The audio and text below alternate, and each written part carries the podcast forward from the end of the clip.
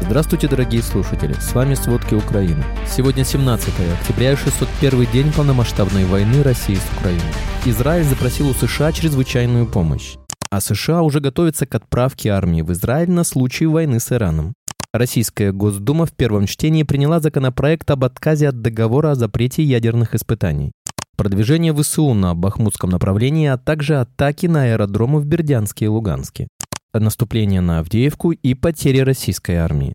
Спецслужбы России пытаются сформировать в Украине новую агентурную сеть. Обо всем подробнее.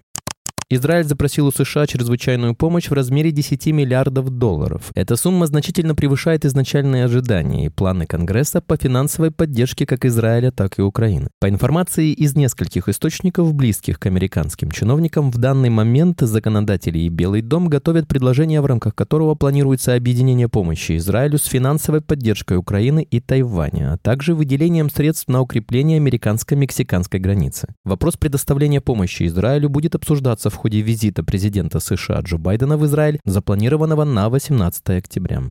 Палата представителей США готовит законопроект, позволяющий привлечь американскую армию в случае, если военный конфликт между Израилем и палестинской группировкой Хамас перерастет в масштабную войну с участием Ирана, заявил глава Комитета по иностранным делам Палаты представителей Майкл Маккл в интервью с CNN. Он подчеркнул, что надеется, что ему не придется подписывать данный законопроект, но ситуация на Ближнем Востоке продолжает обостряться с каждым днем. Согласно законопроекту, Иран не будет назван прямо как государство, но будет рассматриваться в вмешательства его прокси-организаций, включая Хизбаллу, и других шиитских ополченцев. Однако, если иранская армия примет активное участие в боевых действиях, придется внести поправки в закон, чтобы учесть данную ситуацию, добавил Маккол.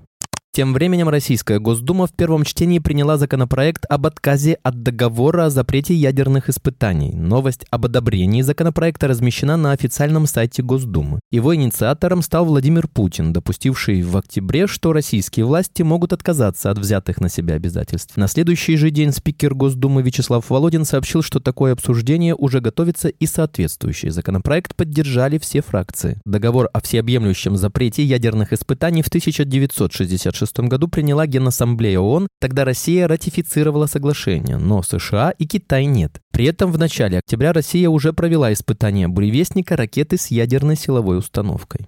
Российская армия уменьшила количество атак на Лиманском направлении. Об этом сообщил начальник пресс-службы восточной группировки войск Украины Илья Евлаш. По его словам, уменьшение активности на этом направлении связано с погодными условиями. Армия России по-прежнему намерена максимально продвинуться к Купинску до наступления холодов. Хоть так просто им это и не удастся, поскольку украинские силы уже оборудовали там инженерные позиции, сделали минно-взрывные заграждения, так что российская армия это уже прочувствовала на этом направлении. Вблизи Бахмута украинские военные продвинулись к железнодорожной линии к северу от Клещеевки Донецкой области. Тут бойцы ВСУ продолжают свои наступательные действия. Россияне при этом начинают отходить к трассе Бахмут-Горловка и собираются закрепляться там, несмотря на обширную заминированную территорию.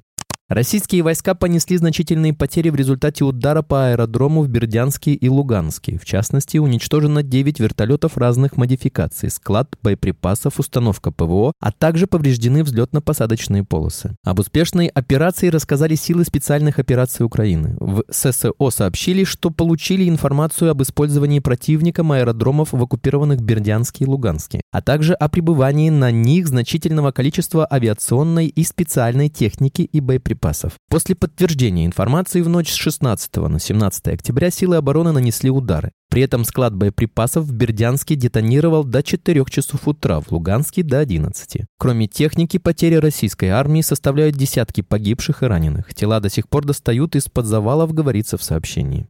После начала наступления на Авдеевку российские потери в военной технике в пять раз превышают украинские. Об этом сообщает российское издание агентства. По данным аналитиков, всего за 6 дней Россия потеряла 118 единиц техники, в том числе 27 танков, 33 боевые машины пехоты и 8 бронетранспортеров. Вооруженную силу Украины за этот же период потеряли 25 единиц техники, среди которых 4 танка, 4 БМП и 2 БТР. Вчера в ВСУ сообщили, что атаки россиян на Авдеевку продолжаются, но на натиск армии России значительно уменьшился. По мнению аналитиков Института изучения войны, наступательные операции россиян потерпели неудачу. Российские войска ночью атаковали Херсонскую область управляемыми авиационными бомбами. В Береславском районе зафиксировано попадание в больницу и частный дом. Об этом сообщил глава областной военной администрации Александр Прокудин. В больнице повреждения получило терапевтическое отделение. В помещениях выбиты окна и двери, а также повреждено диагностическое оборудование. Помимо этого, обломками засыпало въезд на территорию. В результате падения другого УАБ произошел пожар в частном доме. Он был оперативно потушен. К счастью, обошлось без жертв. Как сообщает агентство Reuters, танкер под флагом Либерии подорвался на мини в северо-западной части Черного моря. Инцидент произошел у берегов Румынии 15 октября. Танкер получил небольшие повреждения, экипаж не пострадал. В Reuters также добавили, что украинский источник также подтвердил эту информацию. Напомним, 10 августа Украина открыла временные коридоры для торговых судов в Черном море. По состоянию на 14 октября под загрузку в черноморские порты вошли 25 кораблей. Президент России Владимир Путин провел в Пекине переговоры с премьер-министром Венгрии Виктором Орбаном. Орбан обсудил с Путиным венгеро-российское сотрудничество в сфере поставок газа и нефти, а также ядерной техники. Лидер венгерского правительства во время встречи подчеркнул важность мира. Он сказал, что для всего континента, включая Венгрию, очень важно, чтобы поток беженцев, санкции и боевые действия прекратились. Спецслужбы России пытаются сформировать в Украине новую агентурную сеть для того, чтобы внести раскол и погрузить украинцев во внутреннее противостояние. Соответствующее заявление опубликовал секретарь СНБО Украины Алексей Данилов в своем Facebook-аккаунте. По его словам, в перспективе Кремль надеется развернуть в Украине политический проект, ориентированный на остатки пророссийски настроенного населения. Признаками подобной деятельности является резкая активация разнообразных экспертов, актеров-разведчиков и иного рода аферистов в продвижении российской повестки. Данилов считает, что такие эксперты продвигают нарративы о провале контрнаступления, намекают на необходимость пересмотра целей войны, а также выдают фальшивые инсайды о конфликтах среди военно-политического руководства, призывают принять хороших русских и, наконец, намекают, что с Россией необходимо договариваться. Секретарь СНБО также призвал украинцев проявить высокую степень информационной чистоплотности, чтобы не пачкаться продуктами российской информационной жизнедеятельности.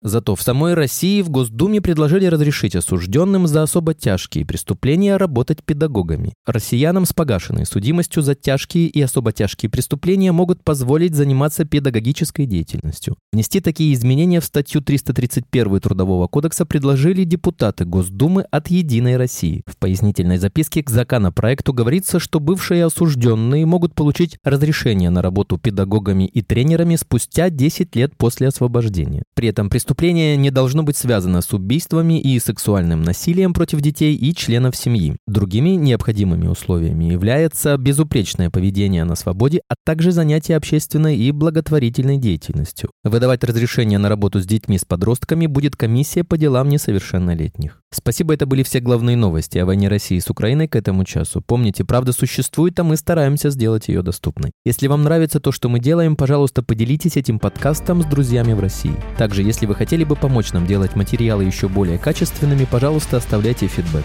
Это очень важно для нас и для распространения правдивой информации. До встречи.